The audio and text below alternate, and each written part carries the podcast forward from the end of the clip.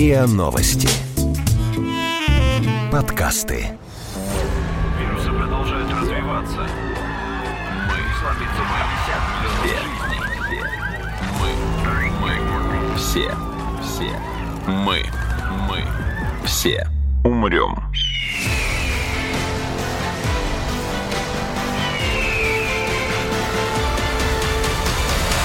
Мы все умрем.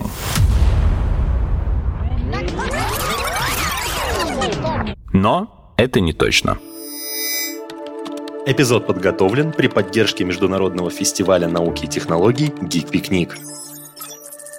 Здравствуйте, это подкаст «Мы все умрем, но это не точно», где мы разбираем возможные сценарии, которые могут, а могут и не, привести к концу человечества. Меня зовут Игорь Кривицкий, а в гостях у меня снова Александр Тышковский. Это вторая часть, продолжение разговора, который мы с Александром вели в предыдущем эпизоде подкаста. Тогда мы с ним начали говорить про старение, какими способами организм с ним борется, как ему в этом помогают ученые и что можем сделать мы сами, чтобы жить дольше. Сегодня мы продолжим разговор про старение, про условное бессмертие, но уже не в медицинском ключе, а в контексте демографии географии и экономики. Александр? Допустим, медицина и наука продвинулись настолько, что могут устранять практически, ну, не, не бесконечно, но практически бесконечно повреждения организма. Люди отказались от вредных привычек и перестали ускорять свое старение и умирание. Мы живем теперь как эльфы у Толкина. Несколько да. сотен э, лет, а то, может быть, ближе к тысяче. Угу. При сохранении всех остальных демографических и социальных трендов. Хотя, конечно, они поменяются, но вот мы возьмем такую модель.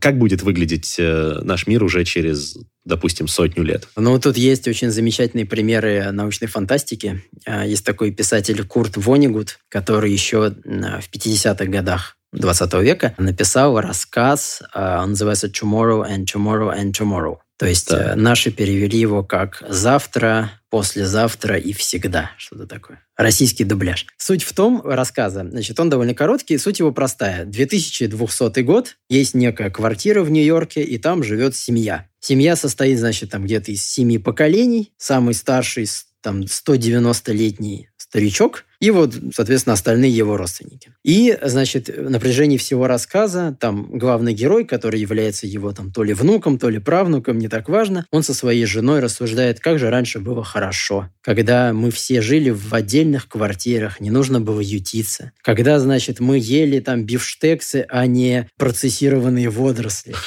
Когда, значит, раньше мы могли, захотели машину купить, поехали, купили машину. А сейчас, чтобы получить стул там, или стиральную машину, нужно дождаться, пока кто-то умрет, потому что ресурсов больше нет. Можем использовать только то, что уже есть. Да, и суть в том, что они все принимают лекарство антигерозон, которое, значит, вот останавливает их старение. Причем там оно, как ни странно, останавливает старение вот именно на том уровне, на котором вы начали его принимать. То есть вот этот 190-летний старик, он начал ее принимать в 70, поэтому он вот все вот эти 120 лет так старым и жил. Вот. Ну и, в общем, там, э, не буду представлять весь рассказ, в общем, заканчивается тем, что они там подрались за то, кто будет жить в спальне. В итоге всю семью переселили в тюрьму, и они радуются, как же здесь просторно, как же много места, как же хорошо здесь остаться. А глава семьи, вот этот дед, он возвращается в квартиру один, радуется, что он там будет жить теперь один, включает телевизор, и там реклама нового лекарства. Супер антигерозон, который будет не просто останавливать старение, но и омолаживать. омолаживать. И он думает, вот сейчас сейчас заживем.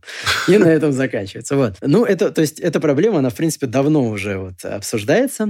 А, проблема перенаселения, проблема того, что закончатся ресурсы. Еще там в середине 19 века был такой Томас Мальтус, он был экономист и священник такое Забавная комбинация. модное сочетание. Вот. Он, значит, как раз-таки построил модель, которая предсказывала, что население растет экспоненциально. То есть э, там сегодня один человек, завтра два, потом четыре, восемь, то есть быстро. Mm-hmm. А ресурсы растут линейно. То есть один, два, три, четыре, пять, ну то есть медленнее. Так. И в какой-то момент населения станет слишком много, ресурсы закончатся, и люди будут там убивать друг друга за ресурсы, там умирать, голод начнется повальный. Ну, в общем, все будет плохо. Вот. И э, на самом деле эта теория, она такая довольно популярная стала, потому что люди любят такое, теории заговора. Вот. Но дальше история-то показала, что так не происходит. А как происходит? Как происходит? Вот у нас буквально 50 лет назад был огромный скачок роста населения. Наверняка все об этом в курсе. А где-то начиная с 18 века, когда стала развиваться медицина, население стало расти, причем вот действительно вначале экспоненциальными темпами, как и предсказывал Том. Ну, то есть не предсказывал, он это анализировал уже впоследствии. Томас Мальтес. Значит, в чем была причина? Причина была в том, что раньше была очень высокая детская смертность. То есть женщина заводила, скажем, 6 детей, из них выживали двое. Ну, имеется в виду, там, достигали 10 лет. Благодаря развитию медицины этот показатель очень сильно упал. Сейчас детская смерть составляет меньше 4%. А чтобы вы понимали, еще там где-то 150 лет назад, даже 100 лет назад, каждый третий ребенок не доживал до 10 лет. То есть 33% было. То есть оно очень сильно упало благодаря развитию медицины. И как следствие этого женщина заводит 6 детей, а из них выживает уже не двое, а четверо. И, соответственно, смертность упала, рождаемость осталась той же, начался рост населения, очень высокий. Он продолжался до 1960-х годов, после чего он стал падать. И сейчас наше человечество еще растет, но, во-первых, последние 50 лет оно уже растет линейными темпами, а не экспоненциальными. И этот рост замедляется. И сейчас, по оценкам, оно, в общем, достигнет своего вот пика где-то на 10-11 миллиардов. Мы все умрем.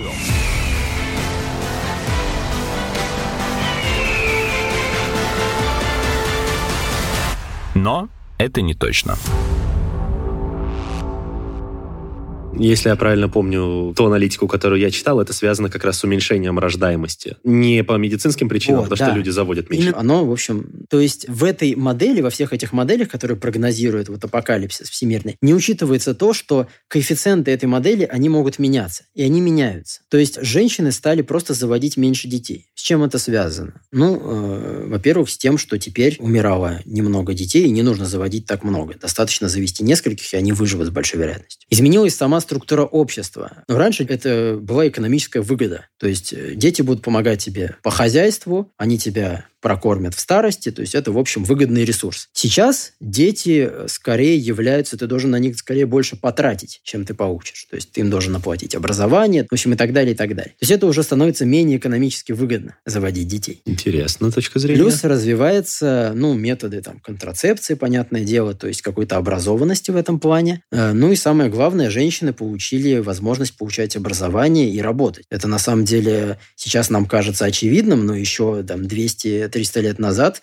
женщина и подумать не могла получить образование там, и тем более пойти работать. Сейчас это так. То есть э, сейчас женщины заводят меньше детей. И этот рост, и это падение, оно продолжается и сейчас. То есть в европейских странах, опять же, не секрет, сейчас скорее дефицит рождаемости. И прогнозируется, что она будет замедляться и дальше, да, эта рождаемость? А, ну, сейчас рождаемость на самом деле находится примерно на уровне два ребенка на семью. Mm-hmm. А это тот уровень, который предполагает стабильность. То есть два родителя, два ребенка. Он предполагает стабильность при текущей средней продолжительности жизни. А если мы говорим да, о продолжительности да, жизни в районе там, да. ну, трехзначных чисел. Да, да, да. Ты знаешь, у меня на эту тему есть интересный комментарий. Я, как я говорил в прошлый раз, недавно брал интервью у Обри Дегрея, британского геронтолога, председателя научного фонда борьбы со старением SNES и главным редактором журнала Rejuvenation Research. И вот что он сказал.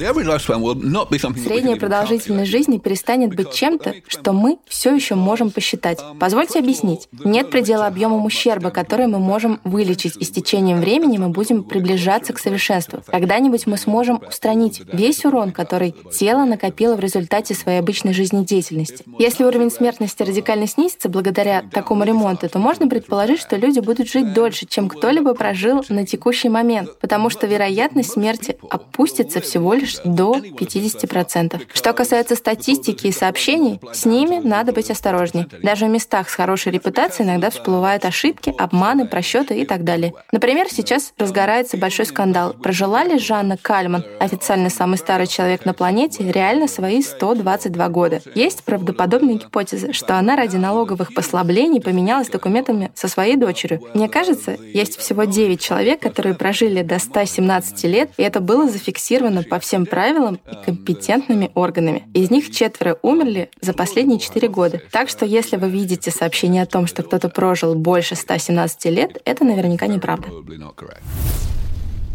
Понятно, да. Если продолжительность жизни увеличивается, то увеличивается и население при прочих равных. Ну, потому что просто пожилые люди не умирают, а продолжают жить. А дети так и продолжают поступать, грубо говоря. Mm. Правильно? Вот. Но это, опять же, при сохранении всех прочих условий. Просто насколько я вижу тогда дальнейшую ситуацию, что у нас параллельно со всем, параллельно с падением рождаемости увеличивается еще и средний возраст, когда люди рожают. Вот. И, да. соответственно, при росте средней продолжительности жизни будет расти еще и Конечно. возраст заведения детей и тогда, получается, дети будут рождаться не только в меньшем количестве, но и реже просто. Позже. Позже и при этом, Да. ну, реже, потому Да. что все равно Да. не все будут Да. доживать до Да, этого да, среднего это, возраста. это тоже отличное замечание. То есть даже сейчас мы уже видим, что средний возраст, когда женщина зовет ребенка, он увеличивается. Он уже практически достиг 30 лет. На самом деле, в основном это за счет того, что сейчас меньше подростковых беременностей. Опять же, из-за развития контрацепции, ну и в целом там, образованности в этом плане. Плюс медицинское сопровождение беременности, которое увеличивает э, шанс Да. выживания плода. Да, да. Вот. Но, естественно, да, если мы будем жить 200 лет, какой смысл заводить ребенка в 20? Заведу Абсолютно. его в 150. А пока поживу для себя. То есть Вот. метафора с э, толкиновскими эльфами, она приобретает В дополнительные ну, краски, конечно, потому что конечно. у него они, если я правильно помню, тоже рождались очень редко и были как бы достоянием всего эльфийского народа, Конечно, каждый ребенок. да. Тут, опять же, речь о том, чтобы продлить молодость человека. А значит, и время, когда человек может завести ребенка. Ну и опять же больше времени жизни, больше производства, больше продвижения науки. И если когда-нибудь людей все равно станет, ну, слишком много для этой планеты, то, да, нам поможет Маск, ну, или, по крайней мере, его идеи. Я думаю, то есть люди смогут тогда, ну, расширить свое присутствие и пользоваться ресурсами других мест, если их станет слишком много. Да, ну вообще в целом, на самом деле, проблема перенаселения, она э, такая очень популярная. На самом деле, э, сам факт того, что мы ее, в принципе, учитываем и предполагаем, что она может быть, уже нам дает преимущество, потому что сейчас, в общем-то, есть механизмы, которые позволяют в крайнем случае, если вдруг реально будет опасность, мы можем замедлить рост населения. Есть пример Китая, но это, конечно, более жесткий случай, жесткий пример, когда там только один ребенок на семью. Но можно на это воздействовать более мягкими механизмами, то есть социальные пособия и так далее, и так далее. Мы можем как бы стимулировать семьи заводить меньше детей. Если вдруг, опять же, такое понадобится. Сейчас об этом речи не идет, потому что, в общем, никакой серьезной опасности пока в этом нет.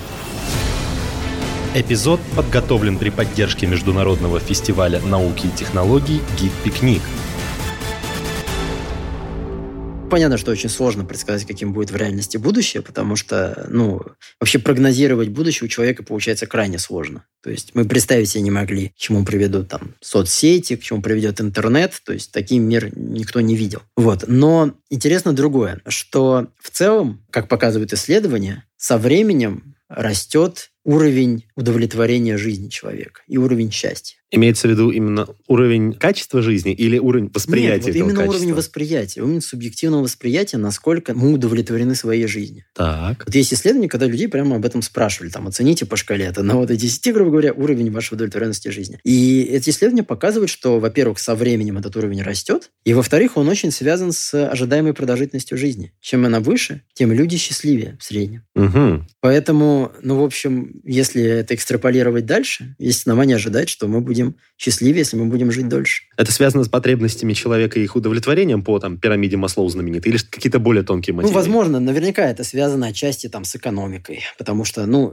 естественно, ожидаемая продолжительность жизни выше в основном в экономически развитых странах, а значит, есть и другие преимущества, будь то там вы можете позволить себе больше ресурсов и прочее, прочее, там, развлечения какие-то. Вот. Но на самом деле, как показывает исследование, человек в целом довольно пессимистичен, когда речь идет о каких-то глобальных изменениях. Вот, например, э, есть исследования, когда людей в разных абсолютно странах, в разных точках мира спрашивали, как вы оцениваете серьезность различных проблем? Там, проблем окружающей среды, проблем криминальности, проблем там, загрязнения воздуха и прочее, прочее в вашем регионе, в стране в целом и в мире. И оказалось, что во всех случаях человек оценивал глобальные изменения, то есть в стране и в мире, гораздо, эти проблемы гораздо серьезнее, чем в его регионе. В его регионе все хорошо, а вот в мире там, конечно, творится ужас настоящий. И когда людей, например, спрашивали, вот как вы думаете, за последние 30 лет количество людей, которые живут за гранью бедности, оно увеличилось, уменьшилось или не изменилось? Ну, как вы думаете?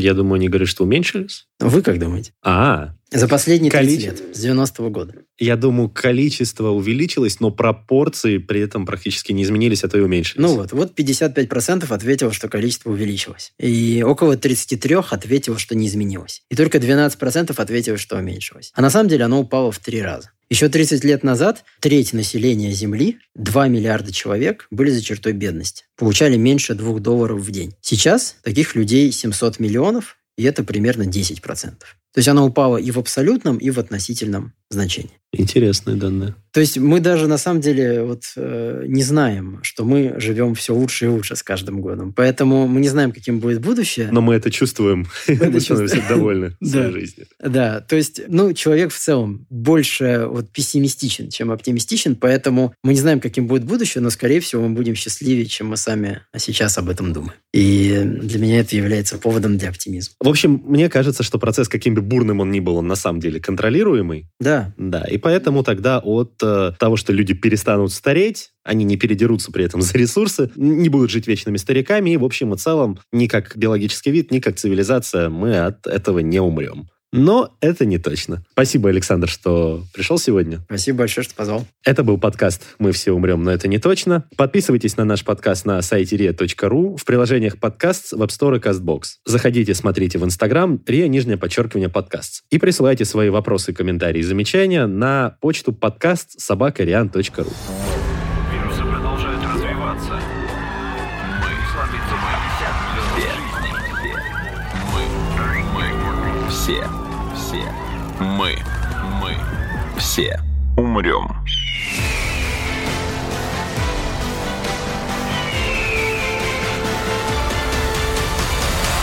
Мы все умрем.